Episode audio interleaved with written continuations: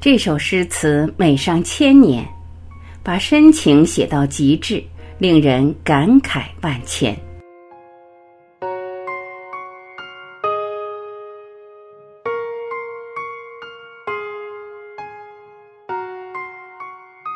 在唐代诗坛中，有两个人被称情圣，一个是人人皆知的李商隐，另一个是谁呢？有人称他的情诗情致曲迹，入人肝脾；有人读他的情诗哀艳缠绵，伤心落泪。他风流所至，自成一派。他写出了感人至深的千古绝句：“曾经沧海难为水。”除却巫山不是云，他就是唐代诗坛最会写情的诗人元稹。《离思》是元稹最伤感、最深情的一首诗，流传至今。《离思》，唐·元稹。曾经沧海难为水，除却巫山不是云。取次花丛懒回顾，半缘修道半缘君。但这首诗却藏了一个感人肺腑的故事，至今世人未知。早在战国末期的楚国，有一天，楚怀王在梦中遇见了一个女子，说自己是巫山之女。楚怀王与此女子在梦中行云雨之欢，之后巫山之女就打算走了。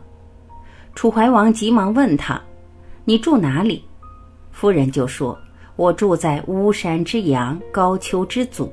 我早上可以幻化成朝云，晚上可以幻化成行雨。如果你看到朝云行雨的话，就是我了。隔天早晨，楚怀王果然看到了巫山云雨，若含情意。原来元稹在《离思》里写的巫山云雨，藏着这么动人的故事。妻子尾从，你就是我的苍山云海。曾经到过沧海，别处的水就不足为顾；除了巫山，别处的云便不称其为云。沈从文说：“我行过许多地方的桥，看过许多次数的云，喝过许多种类的酒，却只爱过一个正当最好年龄的人。我这一生爱过很多的人，但他们……”都不是你。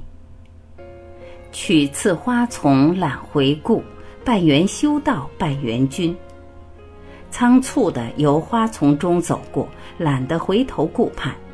这缘由一半是因为修道人的清心寡欲，一半是因为曾经拥有过的你。如果世界上曾经有那个人出现过，其他人都会变成将就，而我不愿意将就。曾经拥有过你，所以知道什么是好；曾经深爱过你，所以再不可能爱别人。韦从去世的时候，元稹因在外地当官，无法亲自前往。他没想到这一别便永无相见之日，只恨上次告别之时没有再多看一眼。悲痛之下，他写了一篇情词痛切的祭文。托人在韦从灵前一诉离恨之苦。忆往昔那些相濡以沫的时光，那些郎情妾意的温柔岁月，再也无法重来。妻子韦从出身名门望族，是当朝高官韦夏卿的幼女，深得父亲宠爱。而此时的元稹才刚刚进入体制，无车无房，穷得叮当响。初为人妻的韦从通情达理、任劳任怨，每天都是枯枝当柴、野菜充饥。与韦府相比，生活水平隔了十万八千里。但韦从在清贫的环境中淡然处之。你在我身边，我从未羡慕过任何人。纵然粗茶淡饭，也甘之如饴。元稹曾回忆当年贫困的场景，他无衣可穿。他便翻遍衣柜为他去找，他想要喝酒，他便拔下金钗换酒来喝。因家境不好，每天只能以落叶、古槐当柴，吃些豆叶和野蔬，他却不曾有一句怨。虽然贫苦，但两个人小日子其实还是非常美好的。他对镜梳妆，闲来抚琴。他在看书，却时不时偷看他。当倾慕于一人时，眼里心里便只容得下他，一颦一笑都甚觉欢喜。喜欢一个人，心里是满的，怎么都不会空虚，都不觉寂寞。然而，这样贤良淑德、温婉可人的妻，却抛下他和还不会走路的女儿走了，他怎么忍心？就连最后一面，他都不等他。从此再想见他，只能在梦里了吧。韦从走后，元稹更写下后人常吟诵的一首诗《菊花》：秋丛绕舍似陶家。遍绕篱边日渐斜，不是花中偏爱菊，此花开尽更无花。在他的眼中，世界上只有苇丛最好。他哪怕流连花丛，也不过逢场作戏，心里真正想念的却是他的妻，是他的苇丛。有一次，他醉酒醒来的时候，发现身边的人都在暗自垂泪。一问才知道，原来他喝醉之后又在喊韦从的名字。清醒的时候，我不敢想你，那种摄心的思念，只在酒醉后才敢疯狂生长。后来他写“觉来八九年，不像花回顾”，好友白居易也赞叹他的深情：“经落八九春，未曾花里宿。”去次花丛懒回顾，半缘修道半缘君。元稹心底深深思念着韦丛，他想他，但又不敢全部承认。似此星辰非昨夜，为谁风露立中宵？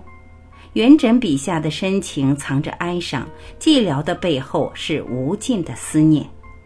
或许，当背负的东西都烟消云散之后，他所面对的是无尽的沉默。曾经沧海难为水，苍山是你，云海也是你。纵观元稹的一生，韦从在他的生命里的时间并不长，但却是最深刻的。他将极致的深情都给了韦从。正因为如此，这首诗才会千百年来一直被奉为经典。才会轻而易举让我们深深感动。最深情的情感不应该只在言语间，更在心中，在行动中。时光那么浅，岁月那么短，无论季节如何转变，愿我们怀有一颗深情的心，用深情报以世界，世界必然报我们以情深。将那些心心念念的深情写意成年月里最温柔的寻常。愿你一切安好，愿我深情如初。